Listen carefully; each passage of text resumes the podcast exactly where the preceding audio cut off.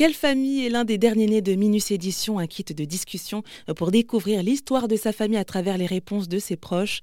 Au total, Minus Édition propose une soixantaine de produits pour entretenir les liens avec sa famille, ses amis, son ou sa partenaire, dans des jeux qui ont été aussi pensés pour permettre de créer un espace de libre parole, comme le souligne Amélie Bowie et Julie Verlet de Minus Édition. En fait, euh, les parents ou les grands-parents en tirent toujours un bénéfice.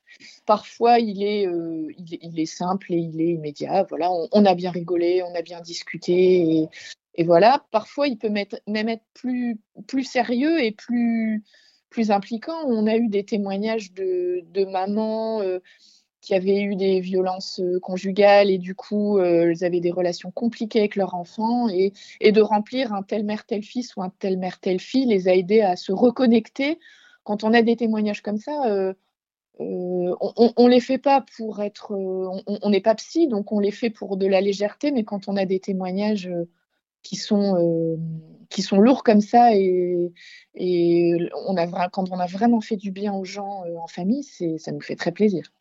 Oui, donc Après, il y a pas mal de gens qui nous relayent en story, Instagram, et qui montrent comment ils ont utilisé euh, un jeu en voyage ou euh, un jeu en voiture. Bah, ça nous fait plaiser de voir quand les gens les utilisent. Et on découvre aussi parfois des utilisations auxquelles on n'avait pas pensé. Donc, on a des retours aussi parfois d'enseignants. Même au collège, hein, de, qui utilisent les jeux de 5 minutes, justement le pour ou contre, pour aider les, les, collégiens à, débattre, à argumenter. Euh, donc voilà. C'est vrai donc, ou des orthophonistes. Des orthophonistes qui utilisent, euh, même des orthodontistes qui en offrent euh, voilà, pour euh, avoir des sujets de discussion et pour pouvoir parler vraiment mécaniquement. Du coup, là, mais, mais, mais, du coup, d'avoir quand même des, sujets intéressants, même quand on est dans le travail de la parole. Donc, c'est d'autres utilisations. Il y a même des utilisations entre collègues, de bureaux, sur, dans des séminaires.